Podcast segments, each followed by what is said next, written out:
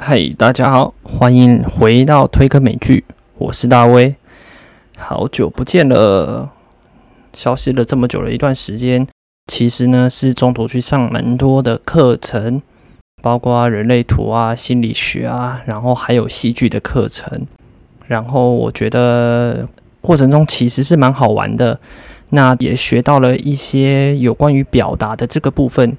因为老实说，我对自己的表达还是有一点点没有信心。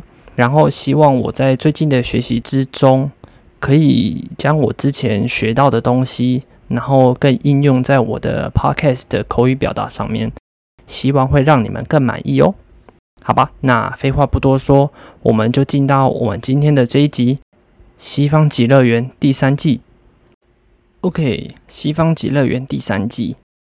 这一季的故事呢，着重在于我们的主角 Dolores 从西方极乐园逃出之后，到了人类世界。Dolores 活在的极乐园世界呢，被一个叫 Dillo 的公司所创造。然后呢，背后的技术来源呢，其实是一间叫做 Insight 的公司。Dolores 到了人类世界里面，进行了许多的复仇。虽然说是复仇呢，看起来很恐怖，但因为他过着被拘禁、被控制，所有的生活都是被算计好的。而直到他意识到了，并逃脱出了极乐园，但要说到底，其实就是 Dolores 想要让大家都过着自己能选择的生活罢了。大家都能够过着自己想要的生活。不管是机器人如他们，或者是人类，基本上呢，《西方极乐园》是一个我一直以来都很喜欢的影集，基本上我都推啦。那这一季尤其是推荐给喜欢看悬疑的朋友们。至于科幻的部分呢，这次感觉不一定能满足给纯科幻爱好的朋友，不过但很悬疑。啊，不过基本上是不建议给只想要休闲的人来看的，因为呢，要去感受这些机器人体验的过程，跟本季另外一个主角 Caleb 的过去，其实需要到很专注去感受它中间的过程。其实老实说，有些地方我也是来来回回看了很多次。推荐指数的部分，总共五颗星的话，我会直接来到了四点八颗星。好，再来是以下这一部影集推跟不推的地方。不过以下有雷呀。来，第一个，两个世界的混乱，你在哪个世界？你自己知道吗？在剧里面可以看得出来，Charlotte 跟 William 两个世界的人开始陷入了混乱。很像是股票的死亡交叉一样啊！Charlotte 从一开始不知道自己是谁，然后开始恐慌，然后不断的我们找我们的主角 Dolores 说自己不知道该怎么样的撑下去，直到呢看到人类 Charlotte 死前给小孩的影片，虽然他现在只是一个假装为他的机器人，但这个时候。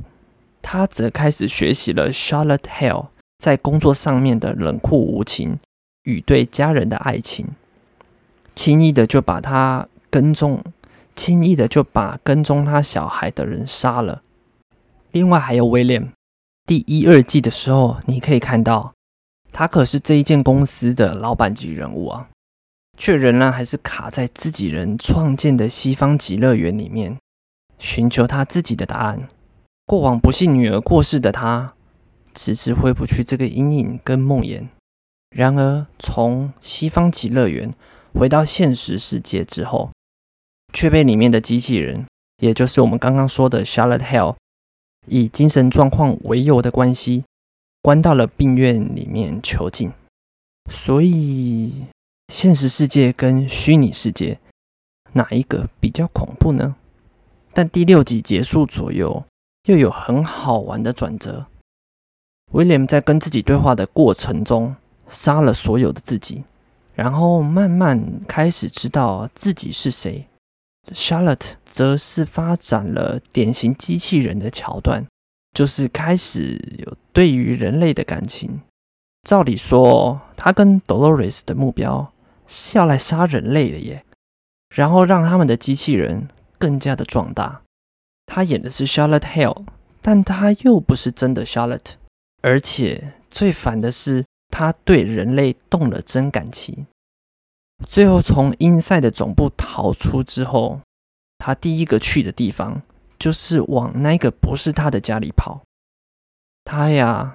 把 Hale 家当做自己的家族看待，保护他们，远离一切。谁知道车子开一下就爆了？哎，最恐怖的事情是，她开始爱上的老公跟儿子都走了，徒留一个杀不死的机器人活在这个世上，然后存着痛苦的回忆。其实呢，这一点呢，跟 William 有一点类似，然后其实都很让人难过。说到 William，就不能不讨论这一点。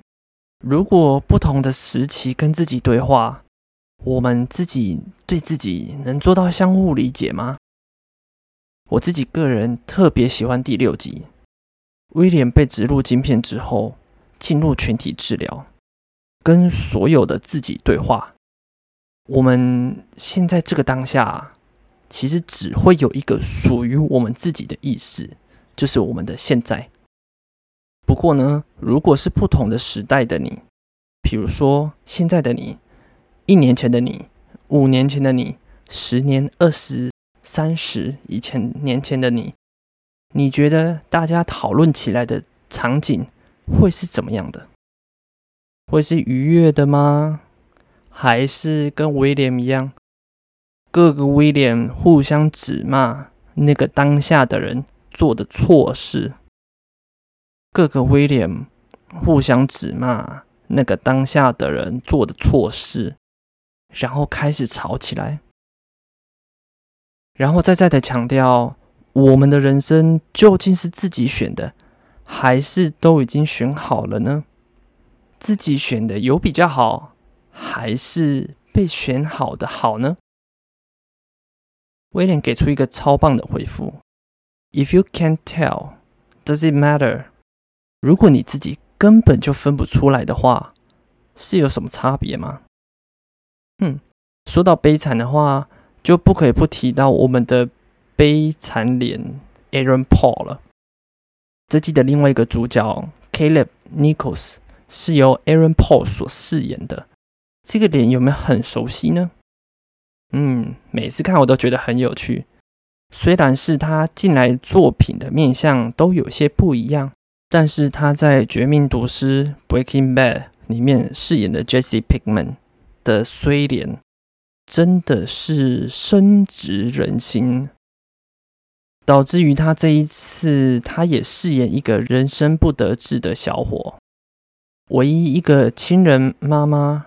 住在医院就算了，还患有失智症，从来就不认得他，不知道他就是他自己唯一的宝贝儿子。工作上面来说，而工作上面从来就找不到一个好工作，就算被说履历很好，也正好没有职缺可以提供了。做了冒险的 Rico 接案工作，还遇到我们的大主角 Dolores。还引发一大堆悲催的事件。他中间多次被迫害的时候，我真的在旁边大喊：“Jesse Pinkman 回来了！”虽然呢，他做其他剧集的面相都不太一样，但是他的悲脸永远经典，看几次都觉得 Jesse Pinkman 就是他。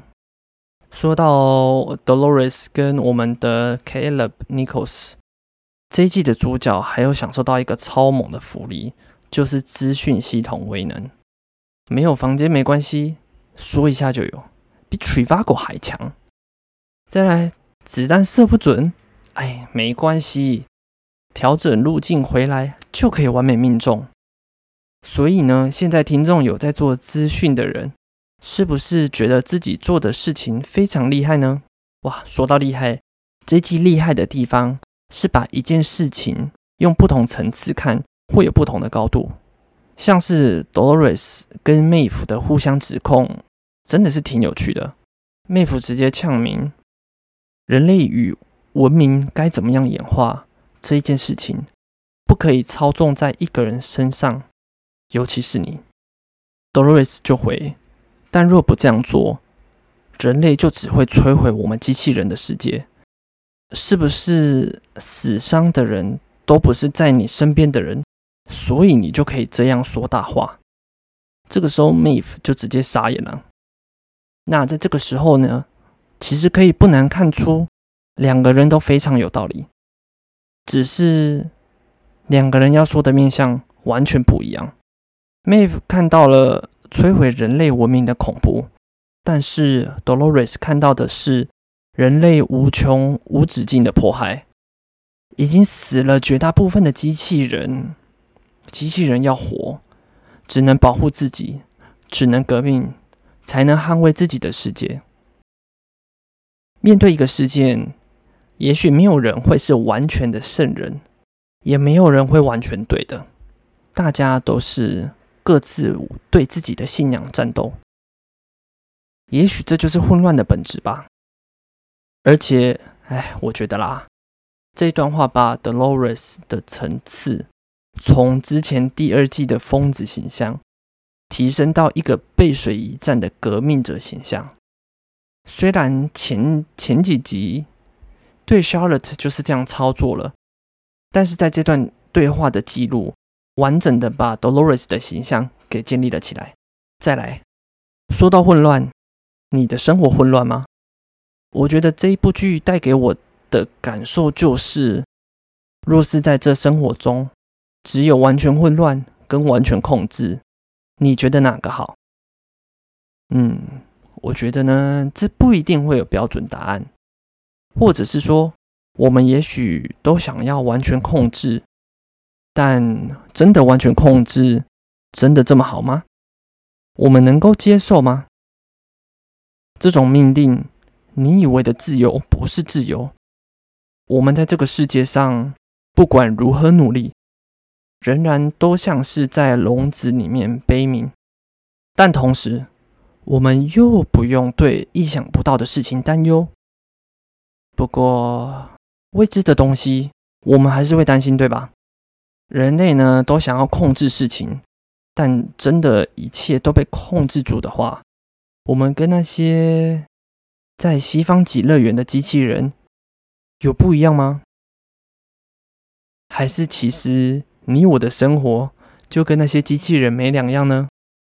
从混乱到秩序，我想这一步带给我们非常多的反思。我们都想要秩序，但真的得到了你要的秩序的时候，你真的开心吗？还是你创造了更多的内心混乱呢？这个时候呢，我就想到了，呃，其中有一幕是在电车底下，然后 Dolores、Caleb，然后还有一帮人都在里面。这个时候，他们已经知道每一个人都是有自己最终的档案了。Dolores 下令把所有档案给所有人看。当时他们在电车上面，你可以看到每一个人在看到自己的档案的时候，没有人是开心的。因为自己最私密的那个个人情绪、他人观感，及至于自己的健康未来，完全完全都已经被确定了。那我们呢？我们这个躯体是拿来做什么的呢？也许就像是他们的用词 “loops” 一样吧，就是这个回圈。我们呢，就好像是老鼠跑圈圈一样。这么样的努力，却这么样的使不上力。人类呢，总是在制度跟混乱中摇摆。一开始的混沌让大家恐惧，建立制度，想要维持秩序。走在制度的道路上，事情逐渐稳定了，看起来大家平和了，因为知道朝着某个方向走就会是对。然后呢，沿路上大家逐渐学取自己的本质，是为了要融入这个制度。直到呢，大家都走在制度的康庄大道上，然后看着自己学去的部分，黯然神伤，然后改革，然后开始混乱，重新再一次的循环。也许人类的集体意识设定之下，也有这个混乱跟机制的回圈，也就是 loops 吧。甚至你以为的机会出现的时候，你还以为你在主宰你的人生，但也许那个不就是一个制度，一个让你拥有人生自主感的制度，所谓的 bubble of agency。根本来说。就是人类的欲望作祟，而我们让欲望做事，然后总是觉得事与愿违罢了。越看到后面，越觉得混乱与秩序是个共生议题。我们希望有秩序，但是完全秩序又让我们窒息，因此我们又倾向混乱，因为我们希望生命有我们的选择性。不过过多的可能又让我们混乱。然后我们再一次的想要回到秩序，哎，我们就很像是跷跷板的两端，没有一次一边会跑到一百趴，就会开始有人想要往另外一边跑，然后开始拉扯，直到哪一方力量较大的时候，再来开始往另外一个方向走。再来另外一个面向时，我们都希望自己是可以混乱的。然后自己以外的其他人要有秩序，这个时候就是自私开始参与讨论的时候了。谁可以选择别人可以混乱还是秩序呢？照理来说，我们都不应该，对吧？但你看，时至今日，商场上、政治上，无一不是他人建立的制度。然后呢，我们被强迫的遵守。我们被教导着要服从，甚至是在这些规定本来就出现问题的时候，我们还是被要求的遵守。而如最近大家开始往自由意志来靠拢，不觉得我们人类设计就是这样吗？像是妹夫一样，只愿意对自己有需要的事情有回应。对于 Dolores 过高过远的想法，就算是了解。也就算是知道自己会被解放，也是宁愿选择自己愿意相信的秩序，然后就这样待着，跟自己想要的那一群人取暖跟拥抱。这一部剧在这边真的写的很好哦，因为我觉得这个部分同时是人类的美好以及恶心。也许不是全人类都这样，但我想应该有很高的比率是这样了吧。而且最后一集，Dolores 的自白让我真的超级感动。人类创造了西方极乐园的机器人，他们都有办法学到这么多感情，这么多良善，这么多的友爱。人类其实也可以，不过就是选择罢了。然后自白的最后一段特别感人，不单单是 Dolores 跟 m a v e 在他们一开始出现的极乐园的争执对谈，Dolores 说的话也真的应该让我们人类好好思考。他说：“这世界是有丑陋，这世界是有混乱，但我选择从中看到美好。”所以。我们选择了什么呢？我上述讲了这么多的混乱与秩序，这真的是主题吗？还是其实我只是想要问大家：你平常为了你选择了什么呢？就像是 Mif 最后对 Caleb 所说：“Dolores 选择他作为伙伴，不是因为他有杀戮的能力。”而是因为他有选择的能力。请问大家，你为了你的人生选择了什么事情呢？选择了什么东西呢？送给大家最后 Maeve 送给 Caleb 的最后一句话。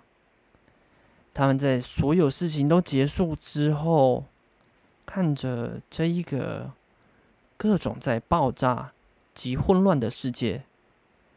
Maeve 说：“ You could be the whoever the fuck you want。在这个世界，你想要当谁都可以，不过在于你的选择而已。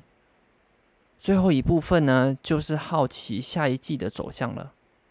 从最后 Charlotte 制造 William 机器人，然后把人类 William 杀掉之后，宣告了第一季的主要人物，呃，基本上死的差不多了。很有可能之后就是以新的纪元来面对大家。然后最重要的是，我们在做一件事情的时候，很容易成为其他事情的引线。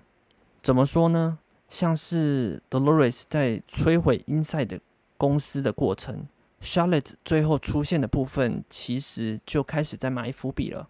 这个时候，技术母公司 Inside 终究被摧毁了。Delos 的能力不受拘束而强大，加上 Charlotte 对 Dolores 的仇恨，其实就是一股新的势力的到来。我们以为的新秩序，谁知道是否就是新混乱的开端呢？好了，这一集就分享到这边，感谢大家的聆听。然后这么久回来，也创立了粉丝专业跟 email，方便跟大家联系还有互动。如果希望跟我互动的话，请到脸书专业三倍三爻调动日记。三倍就是那个三倍的三倍，三爻就是第三爻辞的意思。爻的话就是两个叉叉的那个爻，调动就是哎呀掉到洞里的意思。或者是呢，你可以把你的想法寄送到 Weber 六三 Karma at gmail.com。Weber 是我的英文名字。W E B E R，数字的六三，然后后面是 Karma，K A R M A，at gmail.com。那我们下次见啦，拜喽。